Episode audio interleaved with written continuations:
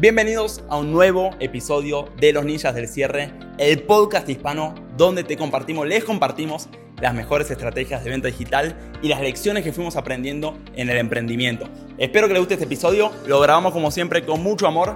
Si te gusta, suscríbete, compartilo y sin dar más vuelta, arranquemos, démosle play. Cómo convertir a tu equipo de ventas en una máquina de ingresos predeciblemente escalables. Para generar ingresos consistentes necesitamos estructuras de venta consistentes. Esto se vuelve imposible si cada vendedor queda a su libre albedrío y es lo primero que se le viene a la mente en una presentación de venta. Es fundamental tener a todo el equipo alineado bajo un mismo esqueleto de información que esté probado y genere resultados consistentes. Te sorprendería saber cuántas veces presencié lanzamientos de infoproductores que le entregan a su equipo de ventas un celular cargado de contactos y le piden a su equipo que cierren todos los chats interesados. Cuando abro las conversaciones de los diferentes miembros del equipo, cada uno sigue un guion diferente. Básicamente no sigue ningún guion, básicamente contesta lo primero que se le ocurrió en el momento según su estado de ánimo. Curioso cómo los lanzadores guionan y perfeccionan sus webinars hasta el último detalle, pero su equipo de ventas lo hacen en la misma magnitud a la inversa. Probablemente tanto tú como yo pagamos mucho por atraer esos leads, esos prospectos, y no me gustaría tenerlos en manos de un amateur. Déjame decirte una cosa por experiencia propia. Las palabras que se escriben en el chat de WhatsApp o las que dicen en el teléfono influyen en la decisión de compra y mucho. No es que da lo mismo que le escribas, la gente va a comprar. No, no es así. Algunas personas compran pues tienen el vendedor correcto. Los mejores equipos comerciales de infoproductores que he visto, y he visto muchos, tanto en el mercado hispano como en el americano, se lo puedo asegurar, muchos me piden ayuda, poseen sin excepción una central de guiones que organiza y detalla exactamente lo que se tiene que decir y hacer en cada situación de venta. No dejan nada en manos de la improvisación y mucho menos en las manos de la inexperiencia de un closer sin formación. Esta central no solo incluye respuestas a objeciones que todo equipo debería tener, sino que también guiones para cada situación de venta, ¿no? Guión de cómo abrir una presentación, guion de qué contestar cuando el prospecto pide el precio por chat,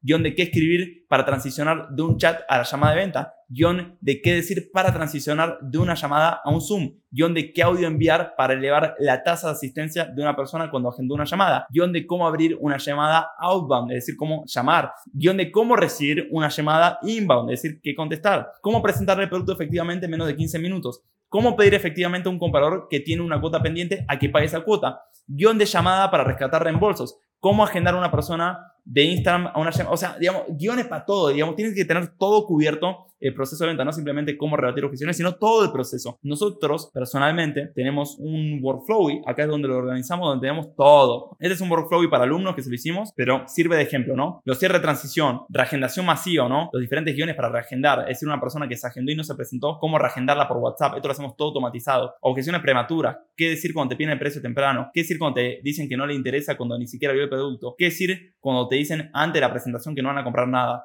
¿Qué decir cuando no quieren entrar a una llamada porque creen que le vas a vender? ¿Cómo correr cuotas, no? ¿Cómo hacer seguimientos de cierre? Los guiones, llamadas. ¿Cómo confirmar una asistencia? Una persona que ya se agendó, todavía no asistió, ¿cómo hacer para que asista? Seguimientos de contacto. ¿Cómo pedir referidos? Acá literalmente pongo un, ejemplo real de un chat. ¿Cómo transicionar de WhatsApp a Zoom? Bueno, acá dice cómo despedir personal. ¿Cómo despedir un closer de equipo? ¿Cómo prospectar por teléfono? ¿Cómo llamar en frío? Digamos, guiones en cada parte del proceso. El equipo tiene que estar estructurado en una columna vertebral. Dense cuenta acá también que si tenemos esto, la incorporación de un closer se vuelve mucho más rápido, porque ya tenemos todo estructurado, segmentado y documentado. Esto no está en el campamento. Esto, los alumnos del campamento, esto este es un pequeño productito aparte que tenemos. Nosotros, aparte de eso, hicimos por motivos propios una wiki del closer, porque cada vez las objeciones que nos aparecían eran más y más y más, y nos costaba organizarlas. Para eso hicimos una wiki que agrupa todas las objeciones de venta no tengo dinero, no tengo tiempo, lo tengo que pensar y cada una nueva que aparezca, si no tenemos una respuesta, el closer envía la solicitud. Si el closer la respondió efectivamente, nos manda la respuesta que dijo. Por ejemplo, se me murió un familiar, ¿ok? Esa fue una reciente, tenemos una respuesta. O estoy haciendo otros cursos, o no quiero perder el foco. Entonces, Básicamente tenemos diferentes respuestas a cada objeción. Esta librería tiene 213 respuestas y ampliándose todos los días. Punto número 2, y sigo leyendo, es tener una central de guiones para que justamente los closers no estén improvisando. Sigo, debe haber un guion estructurado para maximizar la conversión de cada etapa del proceso. La apertura, la agendación, la asistencia, la confirmación, la presentación, el cierre, las objeciones,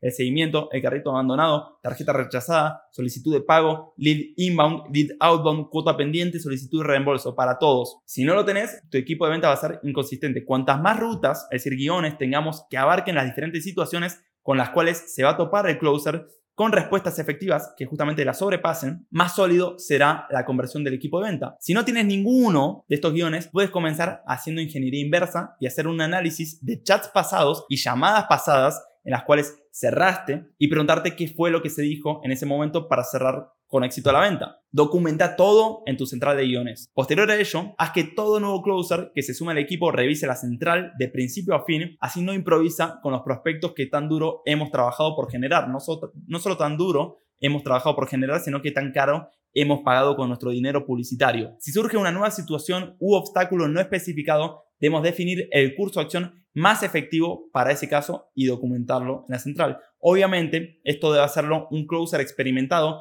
que haya pasado por la situación y sepa qué se debe hacer para avanzar efectivamente hacia el cierre. Como siempre decimos, el cierre, en el cierre no hay precio más caro que la improvisación. Cuando un closer se suma al equipo, no solo le hacemos estudiar toda la central de guiones, sino que en su inducción también le proporcionamos varias grabaciones de closers, aplicándolos y cerrando ventas con ellos, con los guiones. Es decir, no solo le damos los guiones, sino grabaciones de llamadas para que se la vean y vean cómo otros closers agarraron esos guiones y cerraron ventas. Al ver llamadas de ventas reales, no solo se comprime su curva de aprendizaje, sino que también y sobre todo aumenta su nivel de confianza en la efectividad de los guiones. Cuando un closer ve que un guion funciona, lo aplica. Cuando lo aplica, ve que funciona. Estos éxitos son clave para hacer una retroalimentación de confianza y hace que su delivery, es decir, como lo dice, mejore cada vez con cada retroalimentación hasta volverse un verdadero pro en el cierre de ventas. La consistencia de los guiones genera predictibilidad en los resultados.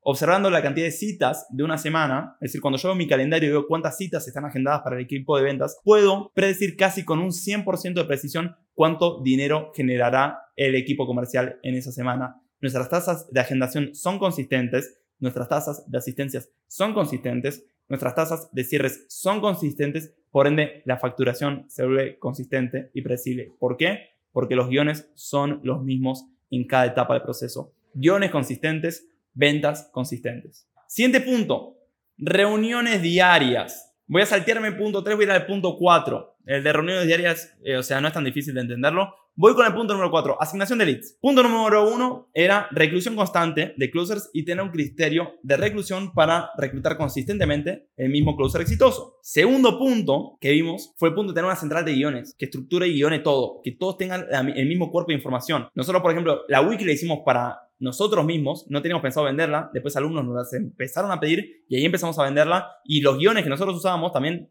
eran para motivos propios, pero alumnos nos los empezaron a pedir, entonces dijimos vamos a hacer un combo entre estos dos y así fue como hicimos el combo. Ahora, punto número cuatro es el punto de asignación de leads, ¿ok?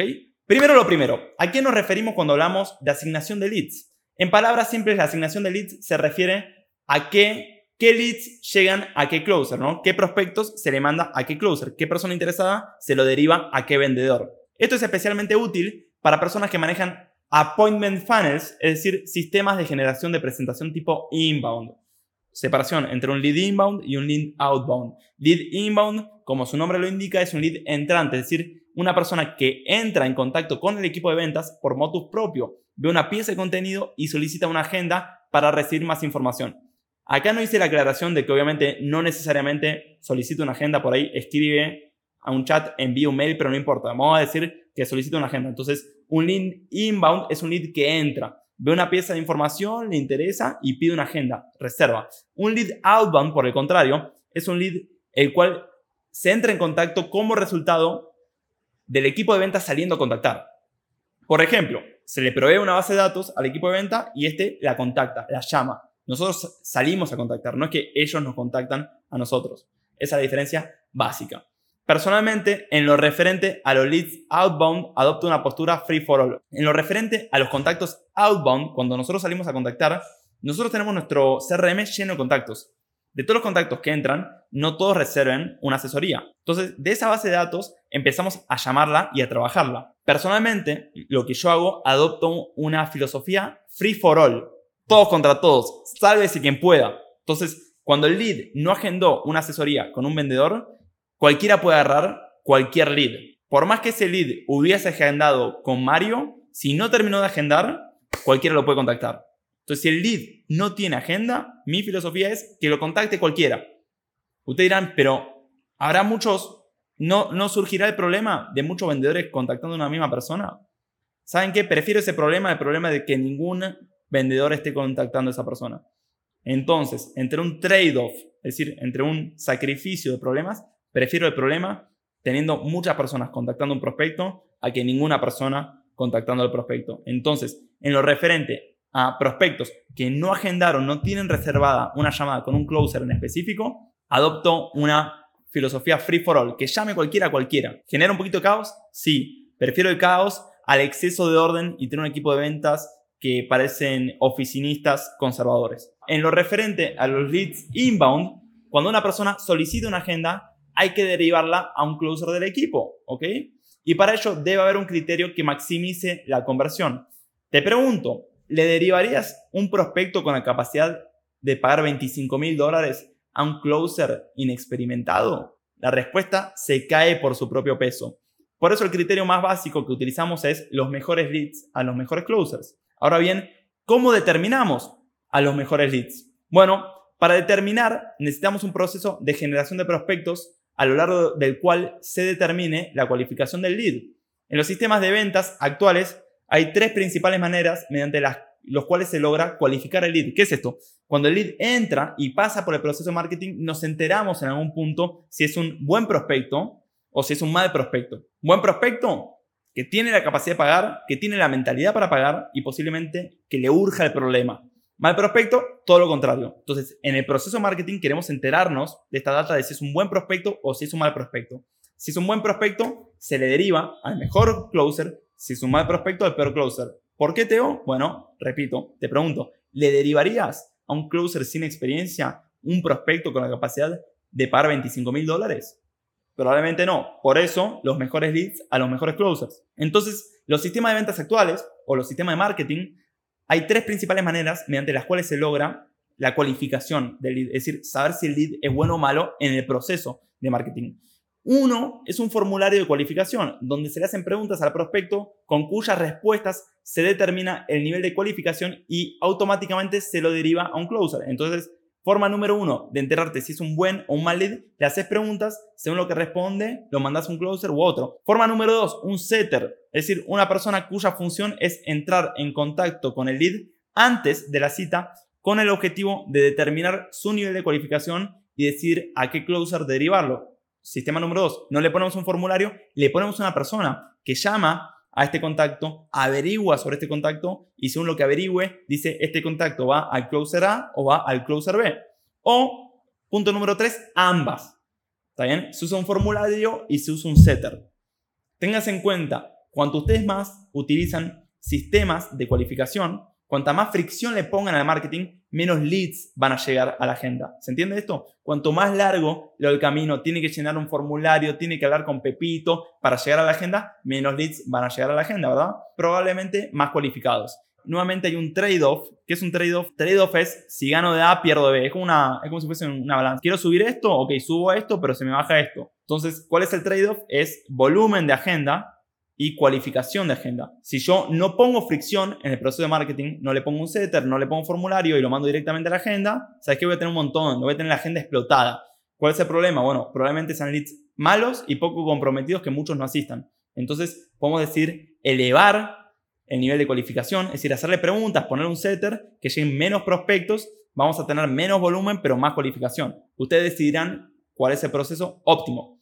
Ahora, que entendemos a qué nos referimos con asignación de leads, vamos a ver cómo se ve un clásico appointment funnel. La clave en la asignación de leads está en hacer las preguntas correctas en el formulario para que el lead correcto llegue al closer correcto, ¿no? O poner al setter correcto. El setter, repito, es la persona que está en el medio entre el lead y el closer para cualificarlo y determinar a qué closer va.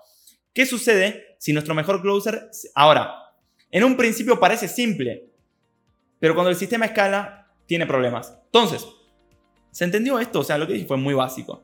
Simplemente que tenemos que hacer un sistema de marketing en el cual cuando el lead pasa por el sistema de marketing, los mejores leads llegan a los mejores closers. Y para saber cuáles son los mejores leads hay que averiguarlo en el sistema de marketing. Y para averiguarlo le podemos o bien hacer preguntas o bien poner un setter, una persona que justamente se encargue de averiguarlo y decidir a dónde lo manda.